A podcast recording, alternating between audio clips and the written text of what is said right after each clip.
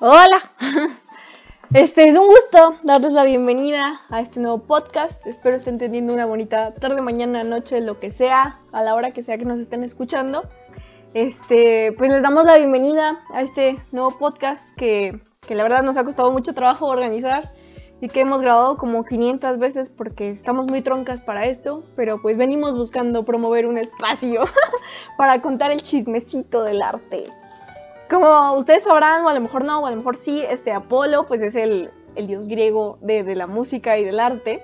Y pues sí, o sea, venimos a, a, contarles, o sea, como es todo ese, todo ese chismecito que, que ha pasado a lo largo de los años en lo que pues viene siendo el mundo artístico. Porque como sabemos, pues el arte es una expresión humana. Y como toda, todo producto del humano, este, o bueno, del hombre más bien, tiene sus deficiencias, ¿no? Y por ejemplo, en este caso, el arte siempre suele estar súper influenciada por los movimientos sociopolíticos, los intereses. Entonces llega un punto en el de que, ¿qué pasa cuando estos intereses buscan de manera activa bloquear a ciertos artistas o, bueno, esconderlos, ya sea porque no se alinean con los mismos, porque representan una revolución? Entonces sí, venimos el día de hoy a presentarles nuestro nuevo podcast en el que buscamos darles un espacio para hablar de la gente que de los artistas o pues productores que, que se los comió la historia más que nada, ya sea porque no se alineaban a las creencias, porque su presencia representa una amenaza, todo eso que no te cuentan en tus clases de historia universal, hola Zaira si nos estás escuchando, se los venimos a contar aquí el día de hoy.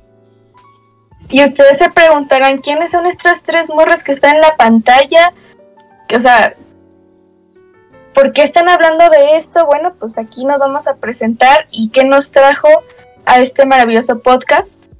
Hola, yo soy Bárbara y bueno, a mí lo que más me atrae es el arte, la pintura en específico, porque bueno, pues me gusta mucho que el artista a través de un pincel pueda recrear historias tan profundas que a lo mejor a simple vista nosotros no las podemos comprender, que crean pues tiene mucha creatividad en su mente. Hasta luego en sus tiempos los consideraban como gente muy loca.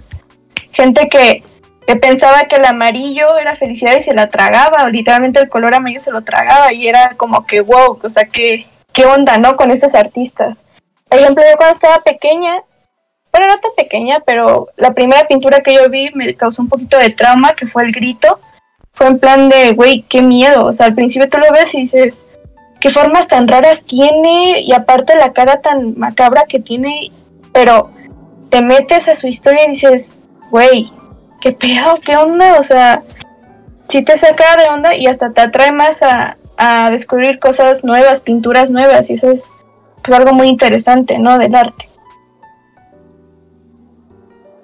Soy Alondra y siento que a mí el arte me interesa porque el artista con plasmar sus sentimientos puede pues puede conectar con otras personas y la persona puede sentir, no sé, emoción, tristeza al ver lo que el artista plasmó en su obra de arte o también te puede gustar un artista nada más por una obra de arte, como me, a mí me pasa en el caso de un artista que me gusta mucho que se llama Ayata Kano. Y la verdad es que solo conecto con ella por una un cuadro que tiene que es de una muchacha con en el mar con un pulpo. Y siento que de alguna manera soy yo porque aparte de que soy Pisces siempre me he sentido me he sentido muy identificada con los peces. La morra de los horóscopos. Ya regresas al mar señora Entonces, pues a mí me gusta, pues eso, eh, la forma en la que un artista puede conectar a través de su arte. Y pues, last but not least, como diría la teacher de inglés, mi nombre es Daniela. Este, y la verdad es que siempre he estado como muy metida en todo el mundo cultural y más ahorita con varias oportunidades pues laborales que, que han salido. Y pues pues sí, no sé, siempre me ha llamado como que la atención los colores. Me gustan mucho los colores para aquellos que no me conocen. Este, sí, eh, el arte ha sido algo como muy presente en mi vida siempre. Y la verdad es que, ahora sí que yo doy este, guías en un museo de aquí de, de donde somos. Y yo lo cuento como chismecito, o sea, porque yo me acuerdo cuando iba a los museos de chiquita que era como que entrabas, veías, leías y ya, o sea, hasta ahí se quedaba.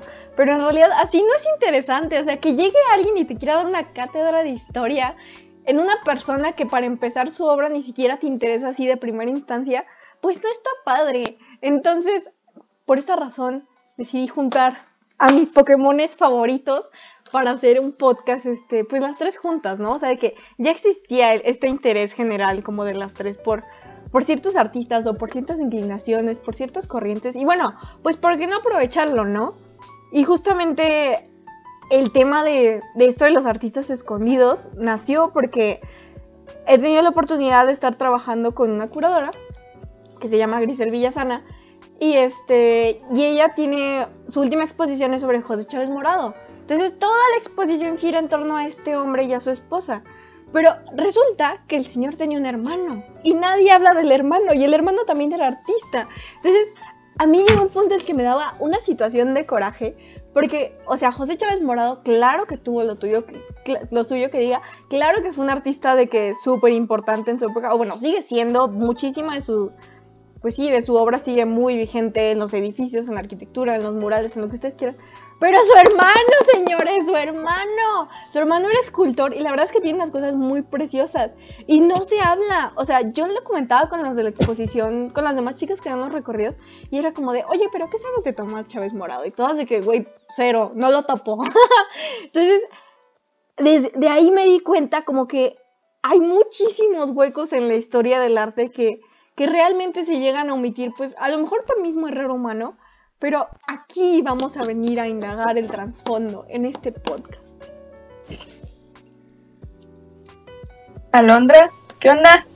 Le pusimos básicamente a Pueblos T por lo que decía Dani al inicio del episodio, en el que vamos a contarles sobre el lado desconocido, el mundo desconocido del arte del que casi nadie habla, ya sea por cuestiones sociales eso porque el artista no tuvo las suficientes oportunidades para poder destacarse en su mundo y pues es Apolo sí, porque Apolo siendo el dios de las artes, nosotros venimos a echar el chismecito con Apolo.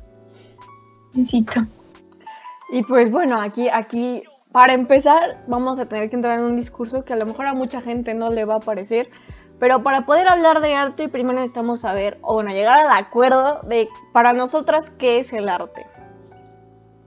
¿Opiniones? Pues siento que para mí el arte es algo demasiado subjetivo porque puedo ver una pieza de arte, no sé, una escultura, una pintura o cualquier cosa y no sé, que la escultura sea un pincel, o sea, una envoltura tirada en el piso yo no sé qué está queriendo comunicar el artista con eso y para mí de alguna manera puede no llegar a ser arte, pero para la gente que entienda, no sé, el arte contemporáneo o el arte moderno, es arte porque conoce que lo que el artista está buscando pues comunicar. Yo creo que Alondra se, se robó mi diálogo, o no sé, pero yo también pienso lo mismo. De hecho, yo, yo hablé de esto detrás de cámaras, ah, de que, de que a mí se me hacía súper rarísimo que gente considerara el famoso plátano pegado a la pared con cinta. Yo les decía a las niñas, eso es algo tonto. Y que hasta hicieron memes, ¿no? En plan de que hasta se pegaban uno mismo en la pared y dice, me vendo por tanto. Y eso, eso es como que mucha gente lo considera arte y yo, y yo estoy de acuerdo con Alondra que para mí el arte es muy subjetivo. Igual a mucha gente, por ejemplo, este para ser artista, no sé, eh, se necesita dibujar en papel y con un lápiz y crear una obra maestra, ¿no? Ser Picasso, por ejemplo, como dicen todo mundo, ¿no? Pero para otros, pues, como dijo Alondra, o sea, el arte contemporáneo es muy difícil de entender. O sea, para nosotros que no entendemos esa parte, es como que, güey, yo nada más veo un plátano pegado a la, a la, a la pared y ya. No me, no, me, no me identifica, no me hace sensaciones, o sea, no sé sensaciones, sentimientos sí me, me, me frustra y me enoja que gente piense que eso es arte. Eso sí me, me, me, me dice esa, esa obra, entre comillas. Pero justamente eso es este el discurso del arte, güey, que te haga sentir. Sí. bueno o malo estás sintiendo, entonces, ¡boom, güey! Es arte.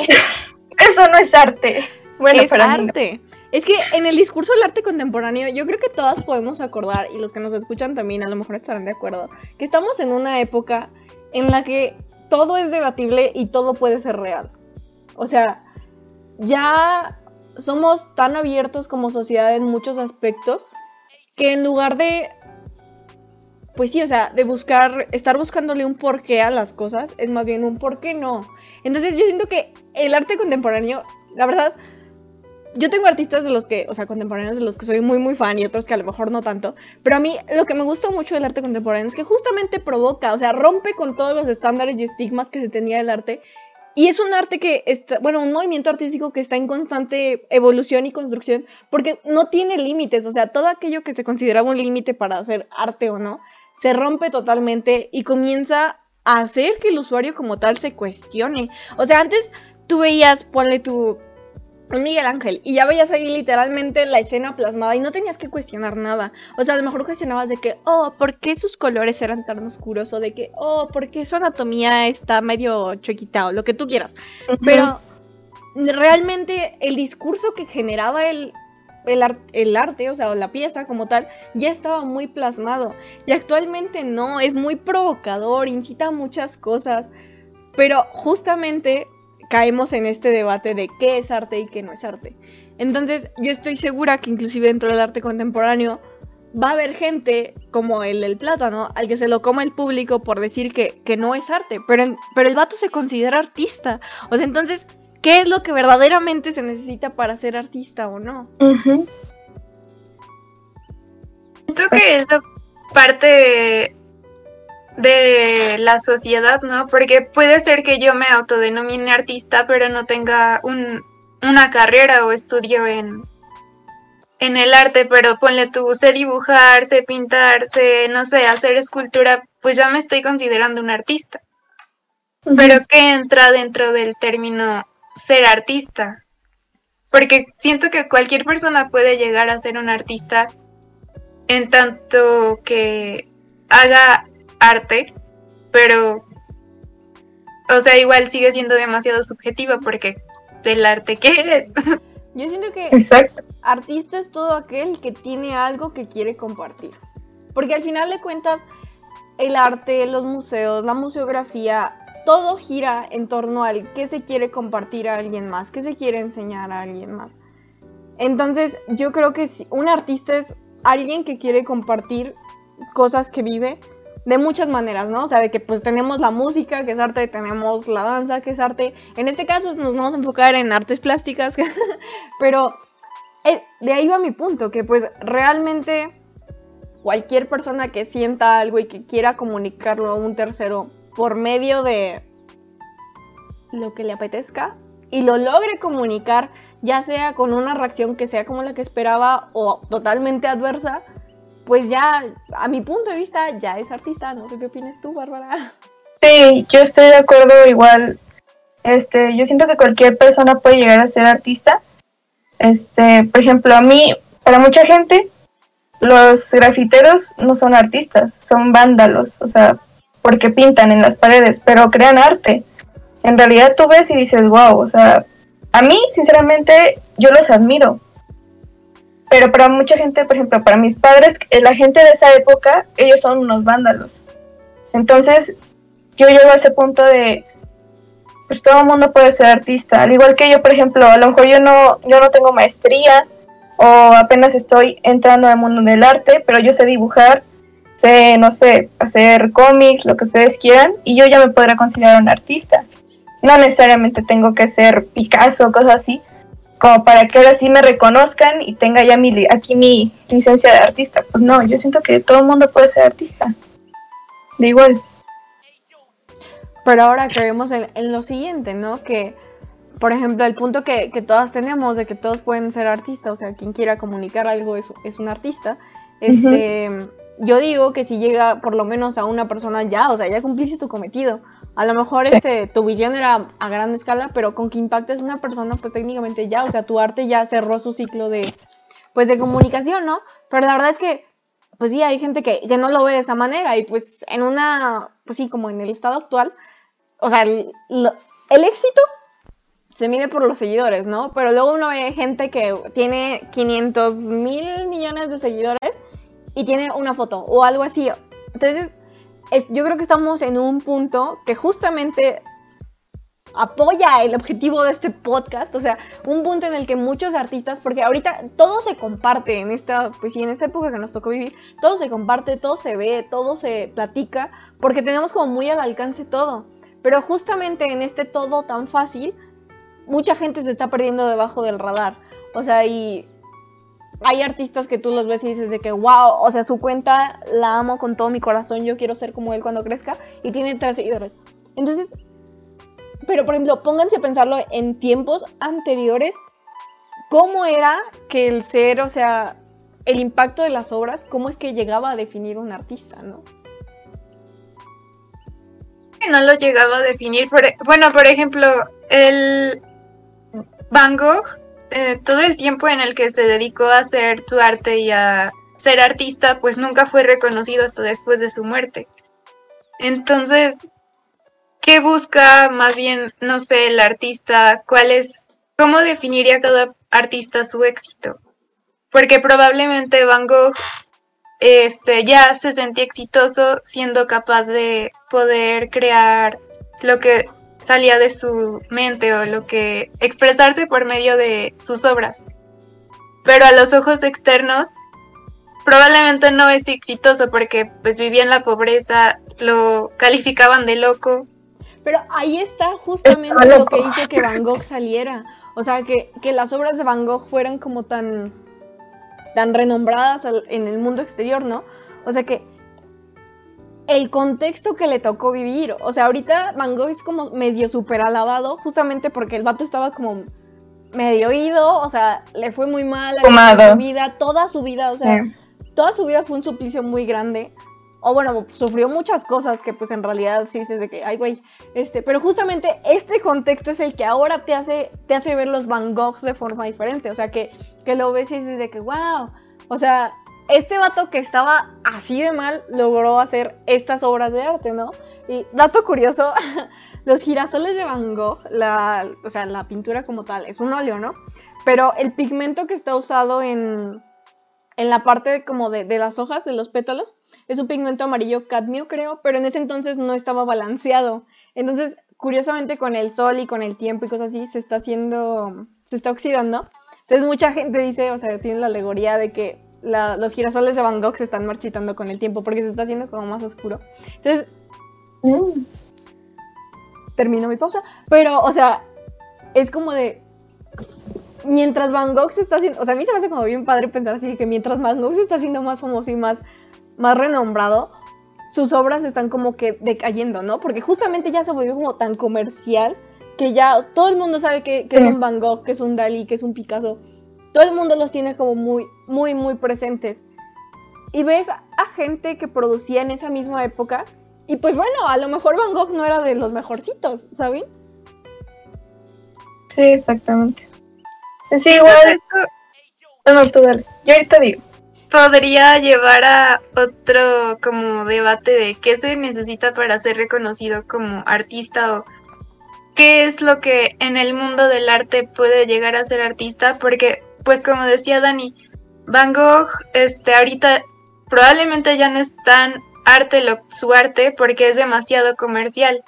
Y es el mismo caso que, bueno, existe otro artista japonés que se llama Takashi Murakami, que en Japón ya no es considerado un artista porque todo lo que hace es demasiado comercial y demasiado dirigido a, la, a las masas, a la cultura popular y demasiado comer, pues sí, comercial. Sí, aquí es donde yo, yo entro en debate y digo, en su momento los artistas, o sea, hablando de tiempos del caldo, como, como digo yo, tiempos viejos, este, en su momento esos artistas no eran conocidos. Pero cómo a través del tiempo se fueron yendo, o sea, como dicen Van Gogh, o sea, cómo fue que sus obras llegaron a ser tan populares que hasta ahorita ya todo el mundo lo conoce, como la Mona Lisa, por ejemplo, también es, es una pintura muy, muy, este, muy reconocida mundialmente, ¿no? Pero ¿qué hizo ese artista para que fuera tan reconocida la Mona Lisa que hasta la tienen ahí, que nadie se puede acercar, o hasta que tienen la réplica porque la real no quiere que nadie la vea, o sea, cosas así que dices, que yo me pregunto y digo, ¿por qué hasta ahorita y no en su momento? ¿Saben? O sea, es como, ¿por qué? Sí, ahí es donde caemos como lo de justamente quién es ese dedo divino que dice tú sí, tú no. Y pues es justamente la sociedad, aunque no, no nos demos cuenta. O sea, por ejemplo, Van Gogh era el grafitero drogadicto de su tiempo y ahorita ya no. Entonces, está como, está como bien curioso que, ok, a Van Gogh no se lo comió la historia porque hubo quien le dio seguimiento a su obra, ¿no? O sea, y quien dijo de que, quien vio sus escritos y lo que tú quieras y dijo de que, ah, pobre vato y generó como que la empatía, ¿no? O sea, y con, Takashi Murakami es lo que está pasando. O sea, el vato tuvo una historia terrible en sus inicios, o sea, le fue muy mal al inicio de su vida como artista, pero llegó un punto en el que, uh, fue el pique hacia arriba y ahorita es el pique como medio hacia abajo. De hecho, justamente hace como seis meses creo que se declaró en bancarrota, pero ya lo sacaron de la ruina. Pero, ¿por qué? O sea, ¿qué, ¿qué nos hace como personas? ¿Qué prejuicios? O sea, ¿qué prejuicios tan grandes si se ponen a pensarlo? De sentirnos, ahora sí que dioses, ¿no? O sea, como de, llegar al punto de decir de que, ok, es que sí es arte, pero no es tu arte. Como diría mi abuelito, de tu arte a mi arte, prefiero mi arte. Exacto. Ay, pues para no quedarnos que veas que... Chismecito. no, pues es que sí está, está muy... Está muy denso este asunto. O sea, y son las situaciones sociopolíticas, socioculturales, el otro día estaba teniendo un debate con una, con una compañera que yo le decía que es que los nombres son una cosa rarísima. Por ejemplo, ahorita, ya que estamos con el tema de Van Gogh, que no es un artista olvidado, entonces no, los podcasts no van a ser de, de Van Gogh, pero yo le decía de que, ok, güey, los nombres son una cosa rarísima, porque en realidad los nombres no existen. O sea, un nombre es simplemente una palabra que señala un objeto en un espacio y en un tiempo determinado. Sí, o sea, en su momento, en el momento en el que Van Gogh vivió, tú decías de que, ah, Van Gogh, y todos se referían a él por el vato. Y ahorita, si alguien te dice, ah, es un Van Gogh, estás usando el nombre como otra cosa totalmente diferente, refiriéndote pues a la obra, ¿no? Entonces yo siento que desde el punto, desde el punto de partida de que como humanos somos seres súper incongruentes, damos cabida a muchos, a muchos espacios en los que se pierden las cosas, o sea, se pierden o se ignoran o simplemente se hacen a un lado porque no, pues sí, no cumplen con los requisitos de, la era, ¿no? Y pues, pues sí, o sea, con, nuestras investigaciones, opiniones y quejas, comentarios, les queremos traer a la vida, pues sí, a todas esas personas que, que se quedaron tras la sombra de alguien, que se quedaron tras bambalinas, que, que realmente no obtuvieron un lugar protagónico que seguramente merecían. Y pues que hasta la fecha, pues sí, o sea, que siguen sin ser reconocidas como tales. Las sombras del arte, les podríamos decir, ¿no? Entonces, bueno, yo creo que con esto ya cerramos esta primera emisión de nuestro subpodcast, subpodcast Apollo T. Y pues nada, los esperamos la, la siguiente semana ya para empezar con casos más específicos, específicos este, más, más directos. Porque si esto se va a poner interesante, gente. Los invito a que nos sigan en redes sociales, arroba apolosti. no, todavía no tenemos redes, pero. este, no, pues. La vamos a tener. Esperamos no se hayan aburrido, lo hayan disfrutado. Y este, pues que sí, que sea un tema que, les interese, que nos acompañen en esta jornada, que no sabemos cuánto vaya a durar, pero que esperemos que bastante. Y pues sí, que, que logremos dejarles esa espinita de, de, bueno, tú como persona, a lo mejor no artista, ¿qué estás haciendo dejando de hacer por el arte, no? O sea, de que de qué manera tu forma de pensar, tu forma de relacionarte, tu forma de consumir el arte está afectando a lo que pues, es la historia de la humanidad. Porque yo creo que muchas veces no somos como conscientes que realmente, pues sí, o sea, desde que le des like o no le des like a algo, ya estás afectando el rumbo que va a tomar para esa persona o para, para esa obra de arte. Entonces, bueno, nos despedimos hasta la siguiente semana. Se me cuidan. Adiós. Adiós.